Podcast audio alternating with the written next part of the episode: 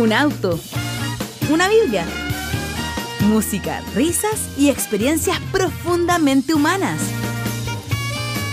Bienvenidas y bienvenidos al podcast, un viaje para hermenautas.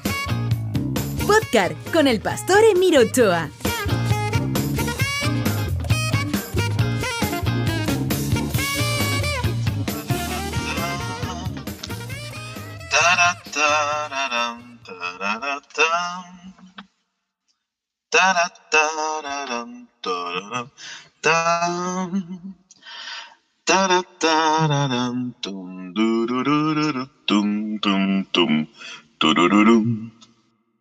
Preparándonos ya para comenzar nuestra 1, 2, 3, 4, nuestra quinta clase de romanos, arriba del auto, en el romano móvil. Patricio Campos dice, buen día, pastor, se ve y se escucha súper bien.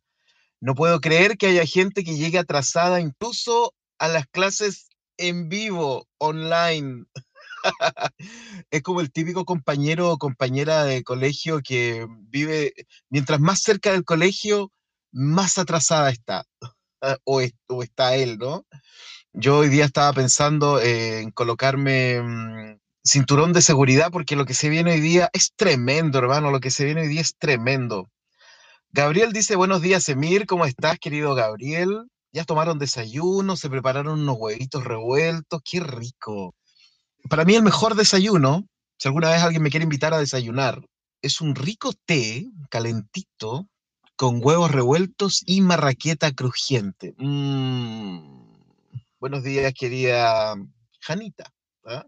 Buenos días, querida Ale. Qué gusto que estén todos viendo por acá. Estoy un poco asustado porque mi obispo parece que se está conectando, así que me voy a tener que portar bien hoy día con respecto a Romanos. Ya, vayan abriendo mientras tanto su Biblia en Romanos capítulo 1, en la traducción que ustedes quieran y la que tengan.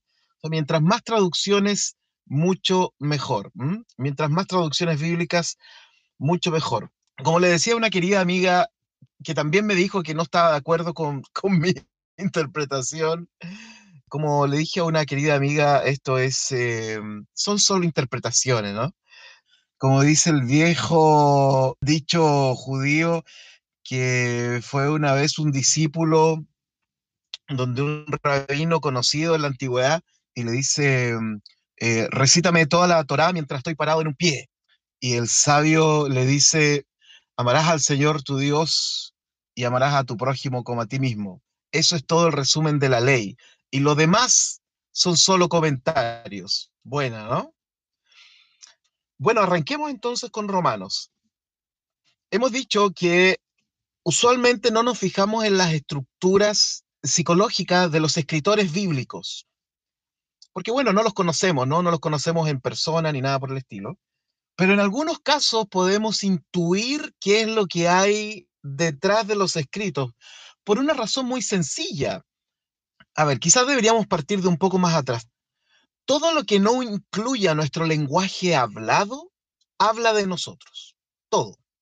Todo lo que incluya, es decir, lo que yo escribo, las fotos que posteo, las fotos que me saco, las selfies que me saco, los comentarios que haga, el tipo de música que escuche, el tipo de música que cante, eh, cuál es mi opinión acerca de la iglesia donde voy. Bueno, eso es hablar, ¿no? Todo lo que no sea hablar habla de nosotros. Por eso yo les decía hace un par de clases atrás que si yo me metiera a su Facebook, y eh, si, si son asiduos eh, escritores de redes sociales y visitantes, uno podría hacerse una idea, no es que uno sea mago ni psicólogo, no soy pastor, no soy psicólogo, pero uno se, se hace ciertas ideas, ¿no? Además hay ciertos patrones que se van siguiendo constantemente en las redes sociales, etcétera. Entonces uno tiene ciertas ideas y en algunas personas se hace muy evidente, o sea, hace 10 mm, años atrás, cuando estaba en Facebook y cuando yo mismo los leo ahora, digo, wow, qué vergonzoso. ¿Cómo podría haber escrito tales cosas? Por un lado, con un ego mucho más insufrible que el que tengo ahora, y muchas otras cosas más, ¿no? Entonces, con los escritores bíblicos sobre todo cuando nos metemos en el mail del escritor, porque cuando nosotros estamos mirando una carta, nos estamos metiendo en correspondencia ajena. Una carta tiene elementos muy personales, ¿no? En el caso de Pablo, Pablo escribe cartas muy personales a comunidades muy específicas. Eso, eso generalmente tenemos que recordarlo, ¿no?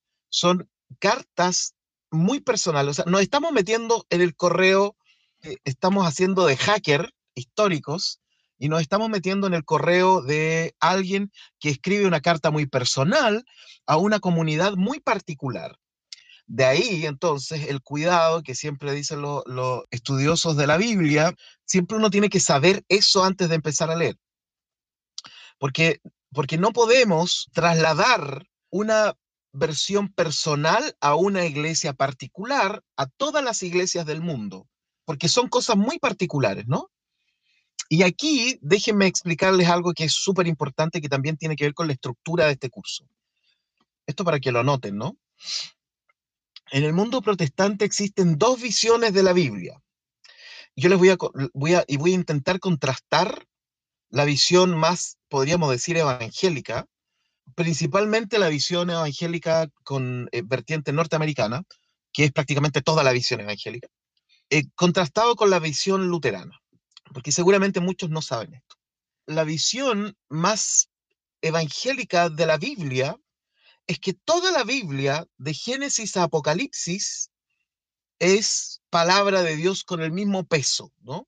O sea, es exactamente lo mismo que lo que diga en Génesis, que lo que diga en Apocalipsis, es exactamente el mismo peso que lo que diga Moisés, que lo que diga Jesús, que lo que diga Juan, que lo que diga Pablo, que lo que diga Pedro. Y de ahí surgirán entonces teologías como la inerrancia bíblica, eh, etc. Porque toda la Biblia es un, es un ladrillo, ¿no? Es un, es una consistencia de principio a fin igual. Bueno, eso dejémoslo ahí guardadito por un lado. El contraste, en el caso mm, de los luteranos, por ejemplo, es que quien es la palabra de Dios es Jesús. Y por lo tanto hay un muy pequeño matiz. En ese sentido, la visión luterana de la Biblia es más cercana a la visión judía de la Biblia. ¿Por qué? Porque en el judaísmo, ustedes saben que la Biblia judía es el Antiguo Testamento, o conocido como el Tanaj. Y en el judaísmo hay un escalamiento de importancia de los libros.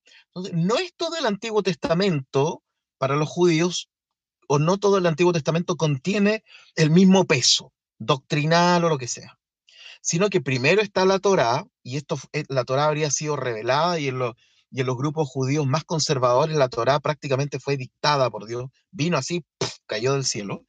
Después vendría lo que dicen los profetas y después vendría lo que dicen los escritos. Entonces lo más importante en el mundo judío es la Torá, después los profetas y después los escritos, en un orden descendente. En el mundo luterano, Jesús está por sobre todo lo demás, ¿no? Jesús es realmente la palabra de Dios. De hecho, en una declaración que hicieron los pastores de la iglesia confesante en la Alemania de la Segunda Guerra Mundial, la iglesia confesante eran los pastores que se oponían al régimen nazi. Voy a colocarlo de esta forma. Esta iglesia confesante escribe una carta donde ellos dicen explícitamente en esta declaración que Jesucristo es la única palabra de Dios. Fíjense, súper interesante eso. Entonces, en la tradición luterana, será el Evangelio, Jesucristo, lo que es más importante. Y desde ahí se leerán los demás textos. Es un pequeño matiz, pero no es igual a esto de, de la inerrancia bíblica, porque de hecho Lutero no creía en eso. ¿Cómo sabemos que Lutero no creía en la inerrancia bíblica o en este, o en este asunto de que toda la Biblia es igual de principio a fin? Porque eh, Lutero considera una de las cartas del Nuevo Testamento, le llama la epístola de paja, ¿no? Que es la carta de Santiago. Eso significa que evidentemente para Lutero la visión luterana no es que toda la Biblia es igual, ni todos los escritos son iguales, ni existe esta cosa como la inerrancia, ¿no? Entonces Lutero también es una especie de escalafón y en la punta, en el pináculo de este escalafón, está Jesús, el Evangelio y todo lo demás. Entonces, desde esa perspectiva, la visión luterana de la Biblia se parece más a la tradición judía que a la tradición evangélica. Esto es importante. Y desde ahí, por eso nosotros podemos, en este caso, acercarnos a Romanos, no desde el miedo de, de juzgar a Pablo, sino desde la oportunidad que tenemos de encontrar en, en, la carta a los romanos cosas que nos sirvan también a nosotros y que reflejen también el amor de Jesús. Esta aclaración es súper importante. Se, se fijan que estamos creando andamios distintos para acercarnos al texto. Imagínense que el texto es un gran edificio estamos poniendo diferentes andamios para ver cómo nos subimos a este edificio. La escritura, o romano en este caso, es un gran edificio estamos colocando andamios. Algunos andamios los colocaremos de arriba, como esos que limpian los vidrios, que se cuelgan desde el techo, y otros los colocaremos desde abajo. Uno de los andamios que colocamos es que vamos a leer Romanos desde la estructura psíquica de Pablo que es bastante evidente y hoy día vamos a dar cuenta absolutamente de eso. Otro andamio que hemos colocado alrededor de este edificio es la visión luterana de cómo nosotros nos acercamos al texto bíblico. Otro andamio, por supuesto, va a ser em, una visión eh, más de contexto, es decir, no vamos a leer con los ojos de la, de la clásica doctrina, sino desde nuestro contexto, desde lo que nos está pasando, y por eso estamos arriba de un auto no solo porque me mandaron para afuera, sino porque le, vamos a dar un sentido de movimiento a este estudio. Entonces tenemos tres andamios. Uno es la visión luterana del texto, el otro es la visión psicológica de Pablo y el tercero es que vamos a mirar con los ojos la teología de contexto para poder entender a Pablo, intentar entender a Pablo. Ya, dicho eso, vamos a la parte del capítulo 1 que se conoce como la parte doctrinal. Hemos, ayer, ayer hicimos un análisis de lo que es hasta el versículo 17, donde nos detuvimos harto rato sobre esto de que el justo por la fe vivirá, hicimos una, una, visión hebrea eh, del, del, texto. Dijimos varias cosas que no quiero repetirme ahí porque quiero ir rápidamente a esto. ¿Qué dice en la NBI, el versículo 18?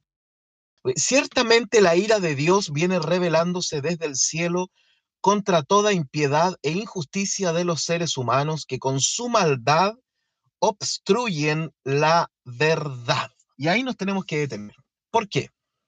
Yo ya les dije que una de las características, esto fue como en la primera clase, una de las características, podríamos decir, psicológicas de Pablo, es que Pablo es un hombre que suele ver el mundo dividido en dos. ¿Se acuerdan? Lo dije en la clase 1, la clase 2 más o menos. Incluso les dije, ustedes seguramente deben conocer personas que tienen esta estructura, que por un lado es una estructura muy sencilla de ver el mundo, ¿no? Es decir, los buenos, los malos, el Colo contra la Chile, Batman contra Superman o contra el Guasón, eh, no sé. Esta estructura es muy útil para intentar entender el mundo. Por eso en, la explosión social que, que, tuvimos en Chile desde octubre del año pasado, estaban los de izquierda, los de derecha, están los machistas, los feministas, está siempre la estructura dualista funciona muy bien para algunas personas para intentar entender el mundo. En Pablo funciona así, ¿se acuerdan? Pablo dice, estoy en deuda con los sabios, con los ignorantes, eh, habla de los judíos contra los gentiles, etcétera. Y en Pablo vamos a constantemente ver esto, ¿no? Este mundo dividido en dos. Eso es muy importante porque em, muchos de nosotros no vemos el mundo así. De hecho, quienes ven el mundo así no se dan cuenta que lo ven así, digamos. Y les hablaba un poco en la clase 1 acerca de una herramienta que algún día quizás pueda hacer una clase eh, sobre esto, sobre el eneagrama. Y en el eneagrama hay un eneatipo que tiene esta característica, que se le llama el eneatipo 1. Y este eneatipo suele ver el mundo así. Y a estas personas les funciona. O sea, rápidamente en una situación lo dividen en dos para poder entender y funcionar. Son personas que van como al grano, ¿no? Eh, suelen ser muchos abogados, por ejemplo, porque el abogado como que rápidamente, o los jueces como que rápidamente tienen que lograr discernir el bien del mal, son muy ayudadores, muy paternales, o muy paternales, incluso mujeres con estas características suelen ser muy paternales también, son muy protectores y muy protectoras. Pero hay algo detrás de eso, y esto les va a hacer mucho sentido. Esto es lo que dice, por ejemplo, Claudio Naranjo que fue un psiquiatra chileno súper conocido en el mundo, eh, etc. Y Claudio Naranjo dijo que en el eneagrama, el eneatipo 1, y esto le va a parecer súper interesante, él dice que el eneatipo 1, la compulsión que tiene, es decir, la energía interna que tiene, escuche bien, es la ira. Ajá. La compulsión que tiene este eneatipo, que suele dividir el mundo en dos, internamente es la bronca, la rabia, el enojo o la ira, ¿no? Claudio Naranjo le llama así, otros, otros estudiosos de, los eneatipos lo suavizarán mucho más y dirá que es perfeccionista. ¿ya? Porque las personas perfeccionistas tienen esta característica, ¿no? Que, que o estás bien o estás mal, digamos, pero que también tienen enojo por dentro, ¿no? Pero ¿por qué les digo que es importante? Porque fíjense que es lo primero que dice Pablo en el inicio de la sección doctrinal de Romanos. Ciertamente, ¿qué cosa de Dios viene revelándose? A coro, la ira, exactamente. De hecho, una búsqueda muy sencilla en cualquier buscador de Internet, usted coloque ira de Dios en la Biblia y le va a aparecer que en el Nuevo Testamento quienes más hablan de la ira de Dios es por un lado Juan en el Apocalipsis y por otro lado, adivine quién, Pablo. Entonces, eso podríamos decir que fue un tiritón del, un exabrupto del inconsciente que nos muestra un poquito cómo Pablo lee el mundo. Entonces podríamos decir que Pablo lo lee evidentemente desde su estructura psicológica y en esta estructura psicológica la ira es un tema importante. Si bien es cierto, ya había hablado del Evangelio y de la salvación, la parte doctrinal de Pablo parte hablando de la ira, la ira de Dios no es menor que la parte doctrinal dura de Pablo comienza hablando de lo que él mismo es. Por eso nosotros no podemos disasociarnos de quienes somos, ¿ya? Por eso todos nosotros somos intérpretes de la Biblia. Si bien es cierto, para mí la teología es un consenso social, es decir, ya pongámonos de acuerdo en esto y no habla comunidad, pero la verdad es que cada uno de nosotros somos intérpretes de la escritura e interpretamos desde nuestra propia visión el texto bíblico.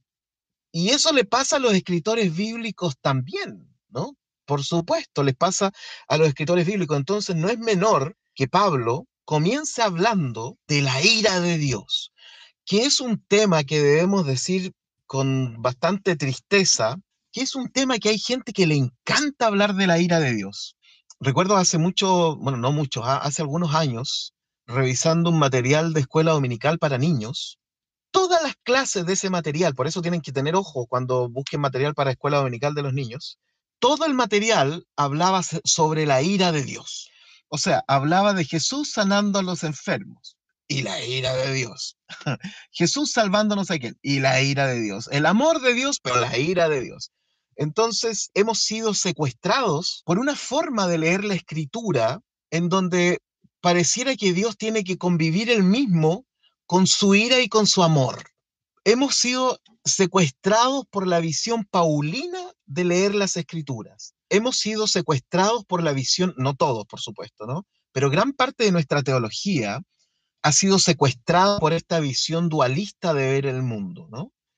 Incluso una vez leyendo otro material, no voy a decir nombres, hermano, ¿ah? pero una vez leyendo un material muy famoso que se ocupa en muchísimas iglesias del mundo, colocaba al, al Satanás casi a la misma altura de Dios, ¿no? Porque puede ocurrir eso con esta visión bíblica, ¿no? Que colocas al Satán con el mismo poder y potencia que Dios, casi como un yin y yang cristiano. Entonces, y yo me detengo harto en esto porque, por un lado, hemos sido secuestrados mucho por esta forma de ver el mundo, ¿no? O eres cristiano o eres del mundo, o eres salvo o no eres salvo, pierdes o no pierdes la salvación, ¿cierto? Ayer lo conversábamos con una amiga por teléfono. Son temas que son recurrentes en la teología protestante de estos lados del mundo, ¿no? Y ojo, que siendo yo pastor luterano me doy cuenta también de que Martín Lutero tenía exactamente la misma estructura que Pablo. O sea, tenía una bronca Lutero gigantesca y eso lo tiraba para afuera constantemente. Por eso nos encontramos a un Lutero que al inicio de su, de su carrera teológica escribe una carta hermosa acerca de los judíos, tratándolos casi como nuestros hermanos mayores, y que teníamos que aprender tanto de ellos, y que Jesús mismo era judío y todo lo demás. Y casi cuando está a punto de morir, Lutero hace una carta que se llama de los judíos y su mentira y los revienta, ¿no?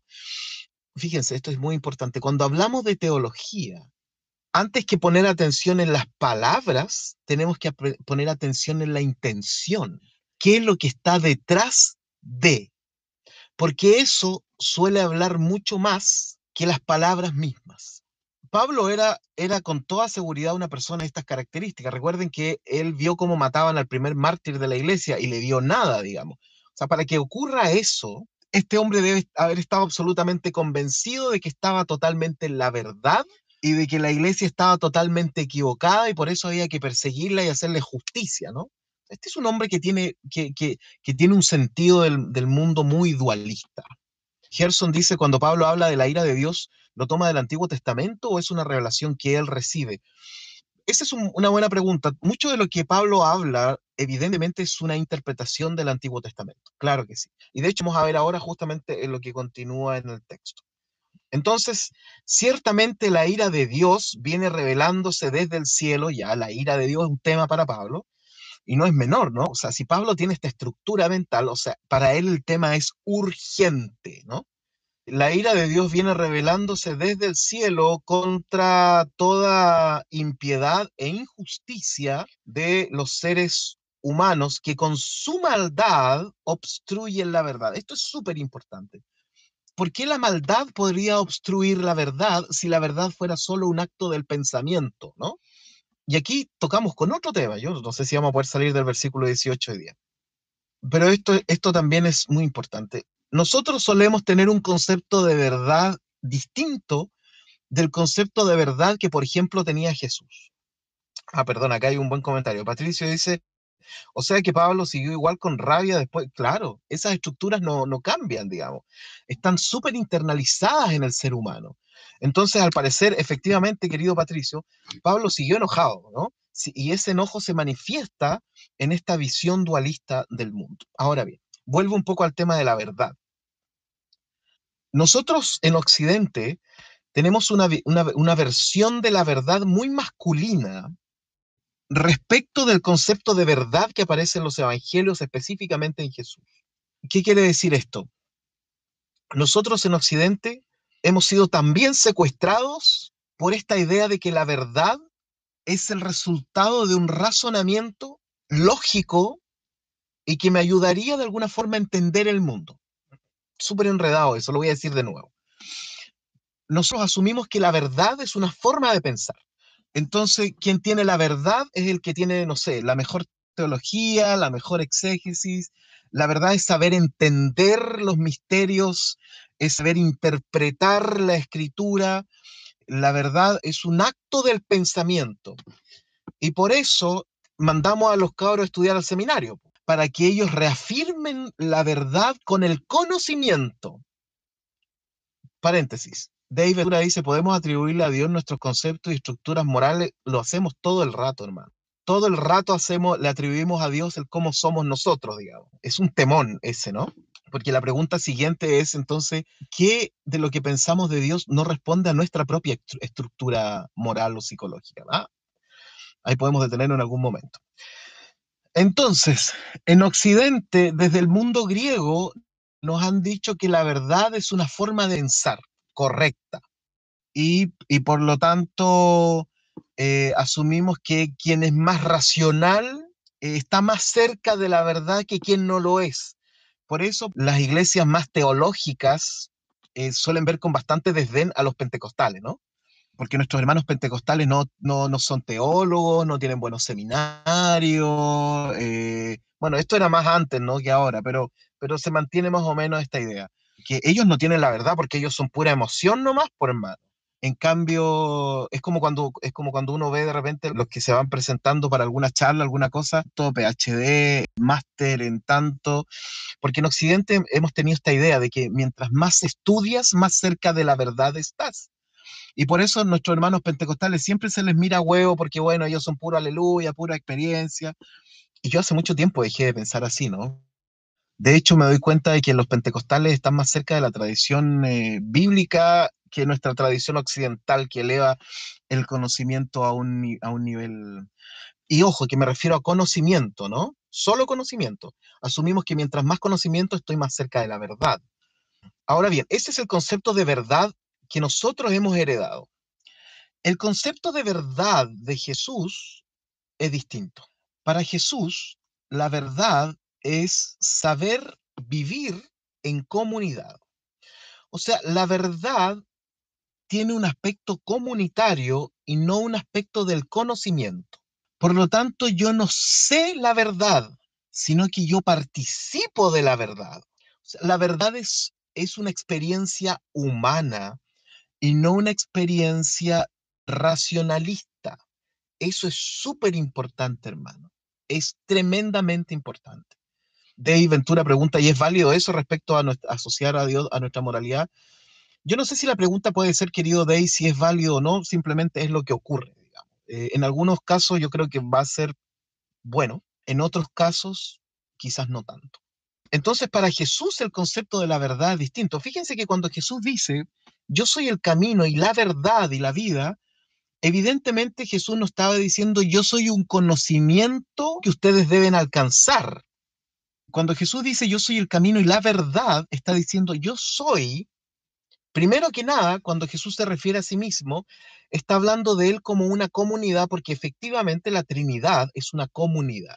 él está diciendo, por un lado, yo soy comunidad, yo soy la verdad, porque soy comunidad.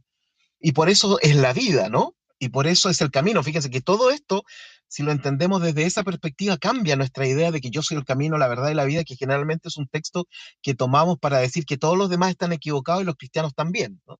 Pero si lo tomamos desde esta otra perspectiva, que Jesús diga yo soy la verdad, está diciendo yo soy una comunidad. Jesús dice que cuando hayan dos o tres reunidos en su nombre, Él está ahí, es decir, ahí está la verdad, ahí está la comunidad. Él no es un conocimiento, sino que es una experiencia y en Pablo volvemos a esto. Si Jesús es la verdad, no es porque es un conocimiento, sino que si Jesús es la verdad, es porque Él es una experiencia comunitaria en donde yo me encuentro con Él. O sea, son tres aspectos tremendamente fundamentales que nos dicen que en Jesús la verdad es cualquier cosa menos saber. Mientras que nosotros en Occidente le hemos dado duro a esto gracias al mundo griego, porque fueron los griegos los que empezaron a intentar dilucidar de qué es Dios, ¿no? Entonces elevamos esta cosa intelectual y por eso les digo que es muy masculina esta cosa. Es muy masculina. Mientras que la visión femenina de la verdad es mucho más cercana a Jesús. Porque para la mujer la comunidad es lo importante, es la matriarca de la tribu, es la que nos mantiene unidos, es la que nos da la oportunidad, ¿se fijan? Entonces, desde esa perspectiva, las mujeres suelen estar mucho más cerca de la verdad que un expositor solo creyendo que por lo que sabe, sabe la verdad. O sea, se puede dar esta contradicción. Imagínense en esta imagen, un hombre dando una conferencia en una iglesia acerca de lo elevado eh, que es conocer la teología bíblica. Y en la cocina de esa iglesia hay un grupo de mujeres preparando el coffee break. Yo les pregunto, ¿quién realmente está en la verdad? ¿Quién conoce la verdad ahí? Porque la verdad es una comunidad, bueno, volvamos un poquito a eh, Romanos. Entonces, ciertamente, no hemos salido del versículo 18, ciertamente la ira de Dios viene revelándose desde el cielo contra toda impiedad e injusticia de los seres humanos que con su maldad obstruyen la verdad. ¿Se fijan?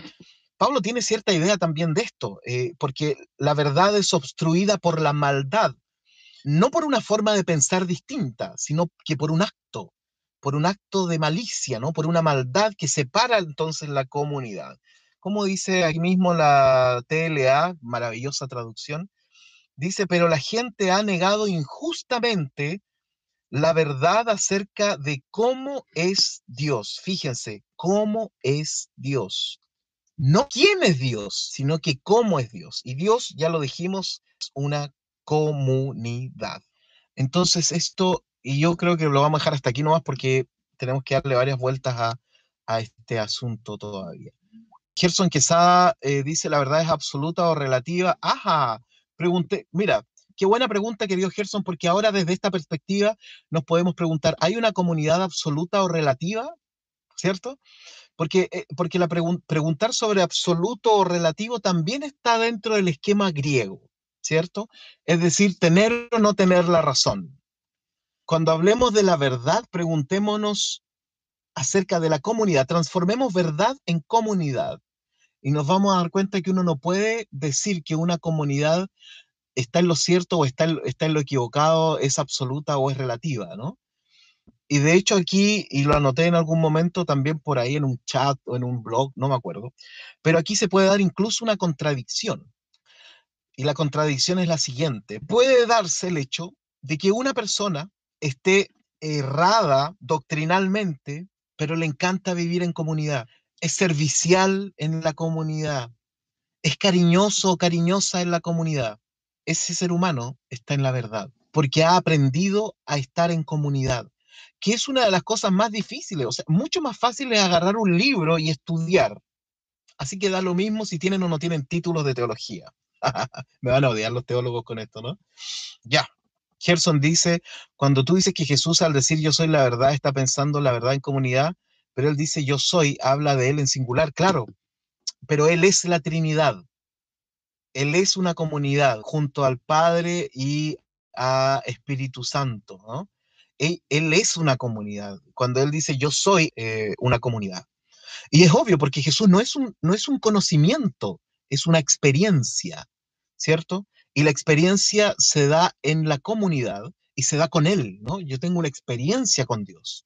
Y cuando yo tengo una experiencia con Dios, entonces ya formamos una pequeña comunidad. En esta clase, en este curso que estamos tomando, ¿quién tiene la verdad? Esa es la pregunta. ¿Quién tiene la verdad? Nadie.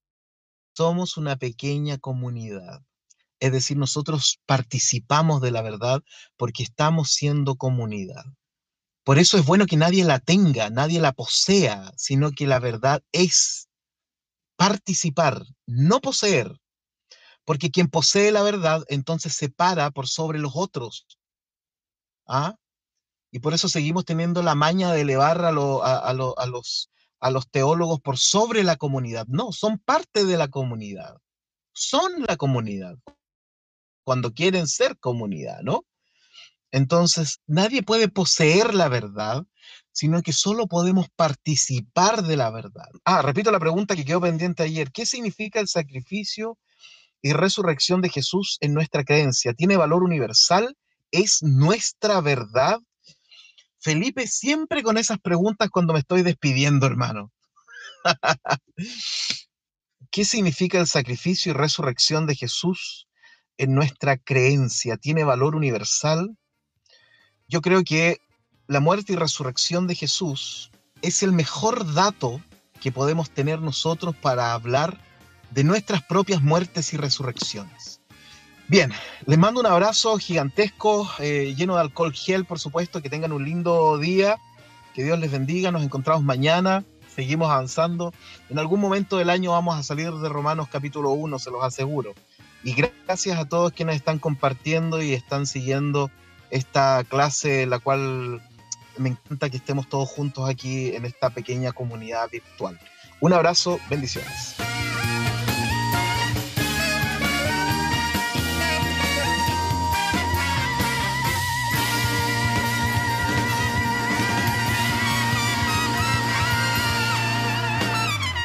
Podcast con el pastor Emiro Ochoa. Otras informaciones en www.nuag.org. nuag.org.